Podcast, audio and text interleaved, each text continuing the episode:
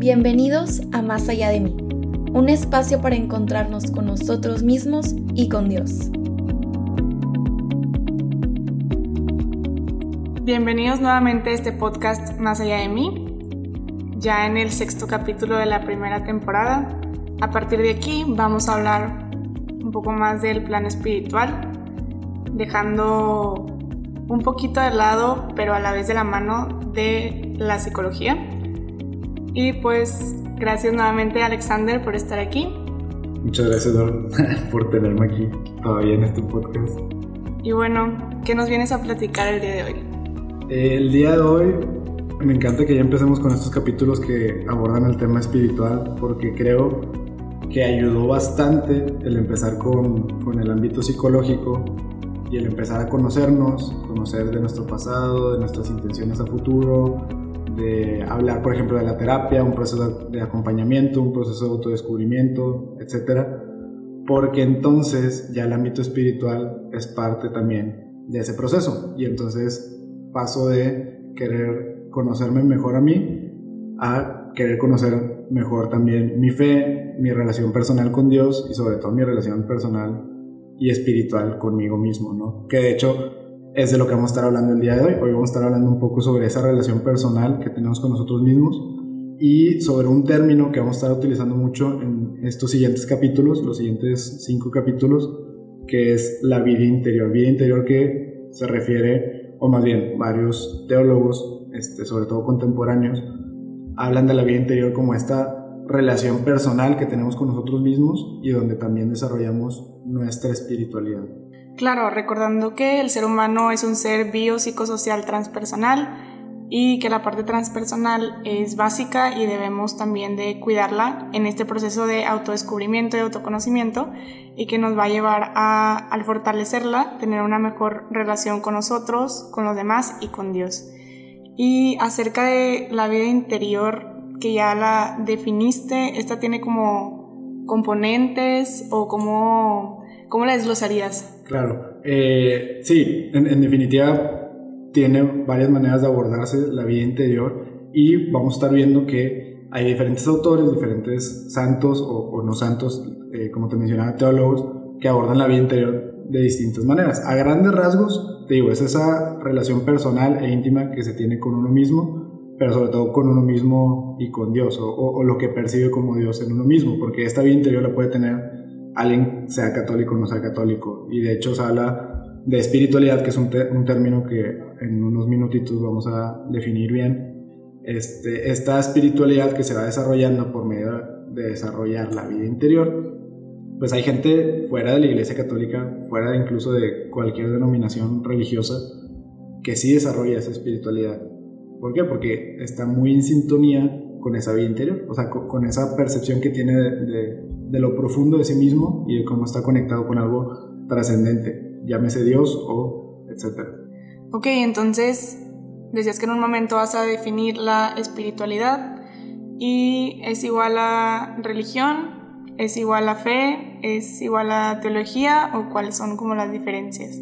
Claro, no, y, de hecho creo que todos tenemos esta confusión de términos que hay que entender que no tiene nada de malo, no tiene nada de malo el no tener demasiado aterrizados estos términos o demasiado como claro las diferencias entre estos términos, porque todo el ámbito espiritual, todo el ámbito trascendental o como tú lo definías, la parte transpersonal, pues en realidad no hay, no, no, es una ciencia exacta. Y ojo, hay que entender que las ciencias exactas o las ciencias naturales no es que estén más aterrizadas, no es que sean más verídicas o más comprobables simplemente porque sí tienen, o sea, tienen una manera de, enmarcarse, tienen una manera de definirse o, o de verse claramente bajo ciertos métodos. Pero eso no significa que por consecuencia sean más verdad que una ciencia como lo es humanista o una dimensión humanista, una dimensión espiritual. Pero lo que sí es que la dimensión espiritual es mucho más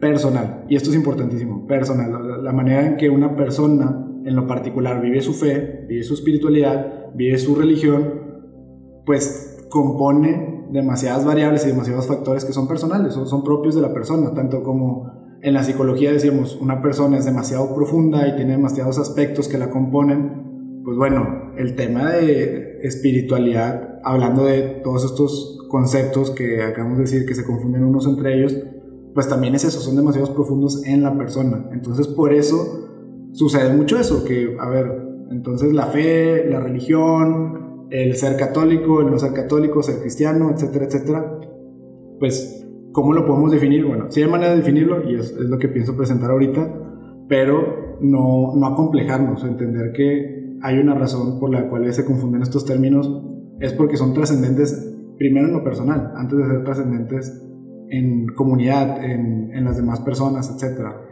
Entonces definir espiritualidad viene siendo tan complejo como definir la personalidad. Exactamente, sí. Oye, defíneme qué es personalidad. Bueno, pues hay varios autores, hay varias metodologías, hay varios exámenes, estudios, maneras de definir la personalidad, pero bueno, voy a empezar partiendo de la teología, porque creo que mucho de lo que vamos a estar hablando va a salir o va a estar sustentado en la teología. La teología que es tan sencillo como el estudio de la fe el estudio de todo lo que tenga que ver con una conexión con Dios. Y entonces la teología en realidad es este, esta dualidad entre la fe y la razón. Y cuando digo dualidad no es una versus otra, sino una sustentada en la otra. Y entonces, de hecho, la doctrina social de la iglesia sí define la teología como ese estudio de la verdad que se alcanza se alcanza por medio de la fe. Y es importante porque la teología católica, que es de la que vamos a estar compartiéndoles, claro que entendiendo que, de nuevo, teología no es solamente exclusivo de los católicos, como la espiritualidad tampoco es un término exclusivo de los católicos, cada quien va comprendiendo qué significa para, para cada uno, pero nosotros partiendo del catolicismo, entendemos que la teología eh, no solamente ve a la fe como algo que se tiene que estudiar, pero tampoco la ve solamente como algo que se tiene que vivir y se cree. O sea, la fe no solamente es algo en lo que creo o algo que vivo, no, también es algo que entiendo, algo que pienso. Y esto es bien importante porque en el momento que la teología nos invita a pensar nuestra fe, es cuando lo empezamos a arraigar en nuestra voluntad. Y entonces la doctrina social nos propone, este, no solamente digo, cuando digo doctrina social, perdón, pequeña paréntesis, doctrina es las enseñanzas de la Iglesia Católica y, digamos, las conductas o la invitación a, qué conductas, qué valores tenemos que desarrollar como católicos para tener una religiosidad católica. Segundo paréntesis, religiosidad, religión, que tiene que ver con, ahora sí, seguir una doctrina en específico. Entonces, digo, para recapitular, una religión me invita a llevar una doctrina en específico y entonces la doctrina en específico del catolicismo me invita a profundizar en la teología porque me invita a no solamente vivir y creer mi fe, sino también pensarla. Entonces la teología es la fe pensada para que pueda ser arraigada y entonces sí pueda influir en mi voluntad y no solamente como pues algo que tengo ahí pensando, ¿no? O sea, o, papaloteando en mi cabeza, sino algo que me invita a actuar de cierta manera. Ok, entonces importante volver al punto donde espiritualidad va separado de esa religión y que cualquier persona tiene este ámbito, ¿no? Pues es parte del ser humano, la parte transpersonal. Y entonces la religión venía siendo como para educar esta espiritualidad. La religión, sí, sí, definitivamente la religión es una vía, un, ¿cómo podría decirlo? Un móvil de esta espiritualidad. Es decir, la religión me ayuda a desarrollar esta espiritualidad. Y entonces digamos, si, si yo veo la espiritualidad como la manera en que trasciendo en las otras personas, la manera en que trasciendo yo en mi vida personal, lo más profundo de mi ser, y ese ser como está conectado al resto de la vida, al resto de, del cosmos, por así decirlo, pues bueno, va a ser una espiritualidad muy suelta o muy, muy poco productiva, de nuevo, o sea, como que muy poco aplicada, si no va de la mano de una religión, porque entonces una religión es la que te invita a profundizar en tu espiritualidad de alguna manera, te, va planteando un camino y una serie de pasos de conocimiento, por así decirlo, de doctrina, que te ayudan a desarrollar esa espiritualidad. Y entonces, pues bueno, esta, esta misma doctrina que nos ayuda a desarrollar una espiritualidad, pues hay, hay toda una dinámica, hay toda una dinámica, hay una pedagogía detrás, eh, la iglesia, pues institución, sobre todo la iglesia católica, institución de cerca de 2000 años que ha existido, pues ha He estudiado y tratado de, entender cómo a lo largo del tiempo la sociedad, las culturas eh, pues viven esta dinámica con la doctrina de la iglesia, ¿no? Y entonces cómo se va desarrollando la espiritualidad de las personas en lo individual y en comunidad. Y entonces lo que estudia todos estos fenómenos y este comportamiento y lo progresa, lo profundiza, pues es la teología. Y luego por eso muchos santos, los, santos, sobre todo los santos padres que, que, son o doctores de la iglesia o padres de la iglesia, es un título que se les da por la manera en que pues impactaron o trascendieron en la historia de la iglesia católica son teólogos o fueron teólogos y entonces desarrollaron una fe pensada, ¿no? Y entonces, pues bueno, de ahí la teología es el estudio de las dinámicas que se dan entre espiritualidad, religión y doctrina. Muy bien. Entonces, desde esta misma teología está dice que el ser humano está compuesto por cuerpo, alma y espíritu. Y muchas veces existe esta duda de espíritu, alma, ¿cuál es la diferencia entre estos dos? Sí, sí, y creo que de, hecho es algo que se ha planteado no solamente la iglesia, la humanidad en todo su existir, en todo su haber, desde los primeros pensadores orientales este, o en Medio Oriente, de hecho, también, que son las culturas tal vez un poquito más antiguas, incluso las culturas aquí en, en, en América, Siempre, siempre se, se, planteaban estas preguntas de cuál es la dualidad, o sea, qué es lo que nos da vida, por qué los humanos somos diferentes a los animales o por qué no somos diferentes. Y siempre existe, ha existido, perdón, esa pregunta de, de qué estamos compuestos. Y entonces la teología viene y propone, como tú dices, que somos cuerpo, alma y espíritu. Y lo que sí sucede es que nosotros entonces nos cuestionamos, pues estoy dividido en tres partes o no estoy dividido en tres partes, son como tres capas o qué. Y bueno, todo, todo esto viene a raíz, o esta confusión viene a raíz de que San Pablo en la Biblia es quien nos invita a hacer la distinción de cuerpo, alma y espíritu. Y creo que todos comprendemos sencillamente la primera distinción, que es cuerpo y alma.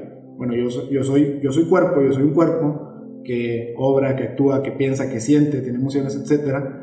Pero también soy alma, lo que me da vida, y una vida racional, trascendente, que no solamente funciona como un organismo que respira este, oxígeno y exhala dióxido de carbono y funciona, no solamente funciona, trasciendo y de hecho puedo no funcionar, porque entonces entra el concepto de libre albedrío, que ya bueno, dependiendo de qué tan religioso o no religioso seas, pues lo entiendes como algo que se te dio, que se te infundió por parte de Dios.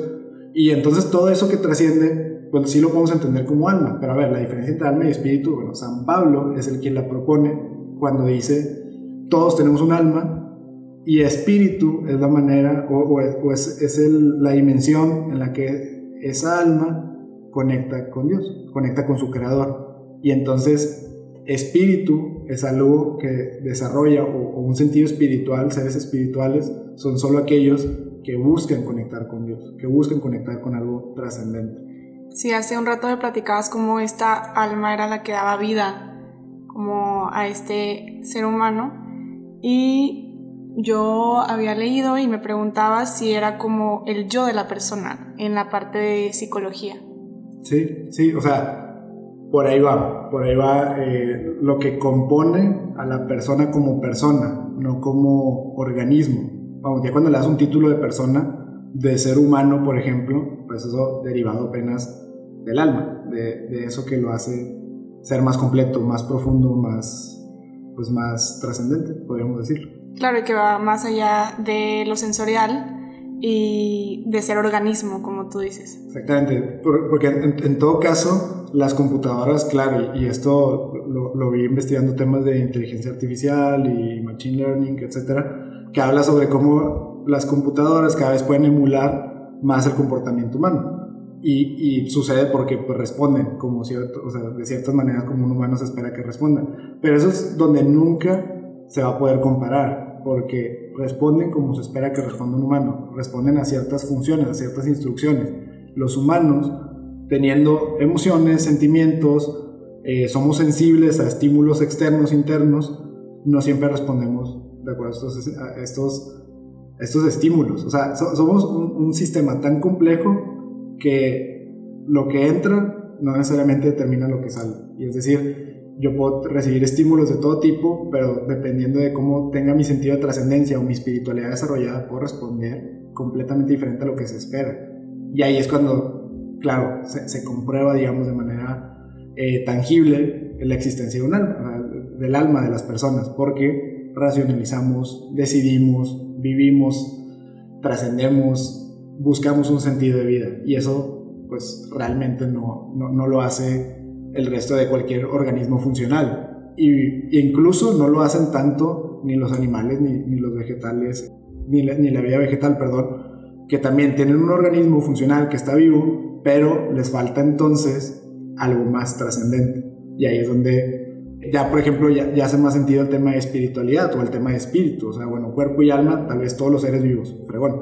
Pero espíritu, pues apenas alguien que busque conectar con ese sentido de, trascender. Y San Pablo eh, era el que lo propone y lo propone como, como las personas que son psíquicoi, una palabra en griego que realmente no sé pronunciar, como las personas que tienen cuerpo y alma, pero que su espíritu solamente le responde a cosas de la tierra, es decir, se vuelven de este mundo, se vuelven de esta tierra porque solamente responden a estímulos de esta tierra. Pero ya cuando buscan un sentido de vida, cuando buscan a Dios, cuando, cuando quieren conectar con Dios, cuando quieren tener esa relación profunda con Dios, pues entonces ya desarrollan ese espíritu o encuentran ese espíritu dentro de ellos, el espíritu de Dios, y entonces se vuelven neumático, o sea, es decir, neuma que viene de, pues, de aliento, de vida, de alma, de, es, es, es como de los primeros términos que también se ven en, la Biblia, junto con el Roa, que también se le describe, etcétera, que es Roa, alma, Neuma es espíritu. Y entonces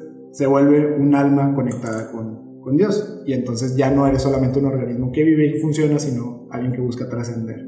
Ok, y al ser el espíritu, esta parte que me ayuda a conectar con Dios, entonces cada quien tiene una experiencia espiritual única. Tal cual como lo dijiste. Es decir, cada quien vive su espiritualidad de alguna manera. Lo único que propone la religión y la doctrina, o lo único que estudia la teología, es cómo esa respuesta a esa espiritualidad profunda y particular, como tú dices, cada quien que tiene su experiencia espiritual muy personal, bueno, como la respuesta es muy personal, pero la invitación o la parte donde Dios eh, se acerca a nosotros y trata de conectar con nosotros y sale a nuestro encuentro, esa es la que termina siendo como como el común denominador de las experiencias espirituales. Entonces la religión y la doctrina te dicen, bueno, Dios sale al encuentro de nosotros a través de las virtudes, a través de los dones del Espíritu Santo, a través de eh, la palabra de Dios, a través de incluso nos enseña que Jesucristo, Dios hecho carne, hecho hombre también, 100% hombre, 100% Dios, sale a nuestro encuentro y nos enseña que así es como Dios sale a nuestro encuentro. Y entonces la espiritualidad o la experiencia espiritual es 100% personal, sí, pero hay cosas en común que vamos buscando y que vamos entendiendo también el cómo estamos conectados todos. Ok, y esas que mencionaste de virtudes y demás vendrían siendo las herramientas para entender y desarrollar mi vida interior. Tal cual. De hecho, eh, en el siguiente capítulo que vamos a tener un invitado muy querido aquí por todos, por todos, por ver y por mí, eh, y por el, por el, movimiento DIEC, que es el movimiento arquidiocesano al que pertenecemos, eh, vamos a hablar de un autor en específico que habla de las tres edades de la vida interior. Entonces está padre porque ya, ya vas entendiendo la vida interior como una dimensión personal, profunda, íntima tuya, que va madurando, o sea, que va teniendo un proceso de crecimiento, ¿no? Ayudado de ciertos procesos, ciertas herramientas. Y vamos a estar hablando de este libro que es del el autor Garrigou Lagrange, que tiene, tiene una manera muy particular de ver cómo estamos compuestos en nuestra vida interior. Es decir, ok, esa dimensión profunda de mí pues tiene cierta composición que yo puedo de alguna manera estudiar un poco para entender un poco mejor. Y entonces habla del organismo espiritual que está compuesto de las virtudes, de los dones del Espíritu Santo, de los carismas que se producen y las gracias que se producen a través de esas virtudes y dones. Y entonces son esas herramientas que sí podemos desarrollar de manera práctica. Aunque digo, lo más práctico en sí es reconocer que hay una vida interior que quiero desarrollar, que quiero pues estar en contacto y conocerme y, entenderme como soy en, la profundidad de mi ser. Eso sería como lo primero y lo más práctico. Pero lo segundo práctico es, bueno, ¿qué, qué aspectos puedo trabajar dentro de mi vida interior para pues entenderla mejor. Que igual con el proceso de autodescubrimiento que hablábamos en los primeros capítulos, pues al ser este un proceso, pues conlleva mucha valentía, mucha sinceridad con uno mismo y no solo nombrar las cosas, sino saber qué puedo hacer con ellas, qué puedo mejorar y hacia dónde quiero ir trabajando mi vida interior. Exactamente. Pero al, al final, como tú dices, el primer paso es la aceptación de que quiero buscar eso, o la, la decisión de que quiero buscar eso. Y de hecho, hablando todavía este tema espiritual y de vida interior, es más, y, regresando un poquito al tema de cuerpo, alma y espíritu, la iglesia ah, en, en, su catecismo busca como clarificar un poquito el concepto de cuerpo, alma y espíritu, no hace tanta la distinción como lo hace San Pablo y más bien propone que somos hechos de cuerpo y alma, y alma y espíritu es una dualidad que no se separan, o sea, mi alma no está separada entre alma y espíritu, sino mi alma compone también el espíritu, o sea, y ahí lo puedo encontrar, y entonces la invitación de la iglesia es, la espiritualidad es cuando en lo, profundo de nuestro corazón, corazón entiéndase como voluntad, en lo profundo de mi ser, en lo profundo de, de lo que me motiva, el sentido que le doy a mi vida, cómo me oriento, en esa profundidad de mi corazón, yo decido o no por Dios. Esa es mi espiritualidad. O sea, cómo en la profundidad de mi ser decido seguir a Dios o no. O decido conectar, trascender con Dios o no. Y entonces ahí es cuando desarrollo mi espiritualidad. Y entonces, tanto como el proceso de autodescubrimiento que tú mencionabas, bueno, que mencionamos en capítulos pasados, el, el yo decidir conocerme en lo profundo, pues es eso, una decisión. Quiero reconocerme, quiero entenderme, quiero ver lo que no me había atrevido a ver antes. Aquí es lo mismo. En lo profundo de mi corazón tengo que decidir si quiero trascender o no, si quiero desarrollar esa espiritualidad o no, si le quiero, si quiero decidir buscar a Dios o no en lo profundo de mi ser. Que ahí depende mucho como cuando las personas dicen que no encuentran a Dios, pero realmente no hay una decisión en su ser de profundizar y de ver más bien dónde no estoy decidiendo eh, realizar este proceso de ver cómo está mi vida interior. Claro, y está increíble porque me acuerdo hace un par de años en algún taller eh, que me invitaron a dar sobre el tema de la conversión y fue en un congreso católico Chocopol, no, sé, claro. por ahí lo conozco en un congreso universitario. Y entonces yo al momento de, hablar de la conversión, algo que discutimos con el grupo, que como que lo enriqueció bastante el, el grupo, lo que fue compartiendo, es que decíamos eso, normalmente el encontrar a Dios que una conversión se puede definir de esa manera cada vez que yo volteo a ver a Dios, cada vez que yo encuentro a Dios en mi vida, normalmente lo buscamos fuera de, fuera de nosotros. Y entonces, oye, es que yo no veo a Dios porque en el mundo veo sufrimiento, en el mundo veo injusticia, en el mundo veo pobreza, en el mundo veo violencia, entonces yo no veo a Dios. Bueno, pues si tú defines a Dios como, como solamente paz, amor, este, justicia y todo eso, solamente lo bueno, bueno, pues tendrías que buscarlo primero en ti. En, todo caso, tendrías que encontrarlo primero en ti y verlo primero en ti antes de decidir buscarlo afuera. Y entonces, claro, este, esta invitación a desarrollar una vida interior, el primer componente es la invitación a ver dentro de ti y ver si dentro de ti encuentras a ese Dios que estás buscando. Y pues ya para cerrar un poco, reiterar que esto es un proceso, es un proceso cambiante y que requiere valentía y sinceridad, ¿no? Para saber si estoy listo para iniciar ese proceso, para respetar el proceso del otro si no está listo para ciertas cosas y en el nivel en el que vaya. Y ser muy pacientes también con uno mismo y con los demás y ser sinceros en cuanto a que tal vez si no he empezado este proceso, al ir empezándolo voy a estar llamado a cambiar ciertas cosas. Claro, que ahí podemos también meter el concepto de madurez espiritual, es uno que vamos a desarrollar en siguientes capítulos un poquito más, pero pues entendiendo que la madurez es una mejor comprensión de lo que vivimos. ¿no? Madurez en general es eso, alguien de 60 años ha vivido mucho más, entonces comprende mejor lo que ha vivido por pura experiencia. Una madurez emocional es cuando yo me atrevo a entender mejor mis emociones. Sí, desde el plano psicológico, madurez es cuando ya se desarrolló una habilidad y se puede pasar como al siguiente nivel, por así decir. Entonces, aquí vemos lo mismo en nuestro proceso de autodescubrimiento emocional y también lo vemos ahora en, este proceso de autodescubrimiento espiritual. Hay una madurez espiritual porque vamos a llegar a un punto donde entendamos cierta parte de mi espiritualidad, cierto, pues, ciertos conceptos, ciertas experiencias, ciertas maneras prácticas de ver mi espiritualidad y entonces puedo aprender un poco más. Y ahí es donde Vero pues, nos invita a respetar esa madurez espiritual en los demás. No todos comprenden su espiritualidad de la misma manera y es algo demasiado profundo como para encasillarlo en, en alguien muy maduro o muy inmaduro, simplemente alguien que está viviendo su proceso personal y que nosotros también estamos invitados a, a, verlo de esa manera y perseverar en ese proceso que va a ser muy diferente y muy cambiante a lo largo de los años, ¿no? Mientras lo sigamos buscando. Entonces, pues bueno, la invitación sigue siendo a perseverar, entender que es diferente, hay diferentes espiritualidades, ojo que esto es algo muy importante que enseña la iglesia. Cuando lo vemos en el fondo, el catecismo nos invita a pensar en una, una, espiritualidad universal para el católico, que es que el fondo es todos seguimos a Cristo y por medio de Cristo encontramos la verdad, que es Él, y entonces la verdad de nuestra vida y de nuestro existir. Pero pues en formas hay distintas espiritualidades y esto es lo que enriquece a la iglesia universal. Ahora ya no universal como una sola, sino universal como compuesta de varias espiritualidades, varias eh, personas que han marcado a la iglesia de cierta manera. Ahí, por ejemplo, entra el tema de la comunión de los santos, todos los santos que de alguna manera imprimen en la iglesia su espiritualidad. Entra también los carismas, carismas es, eh, bueno, hablando de carisma como una espiritualidad que se manifiesta de alguna manera, bueno, pues hay carismas en distintos movimientos, distintas congregaciones, etc. Entonces hay distintas espiritualidades, tanto como la espiritualidad ignaciana, es la que invita mucho a este, a este proceso de la vida interior, por eso también por ahí vamos a hablar un poco de los ejercicios ignacianos, etc.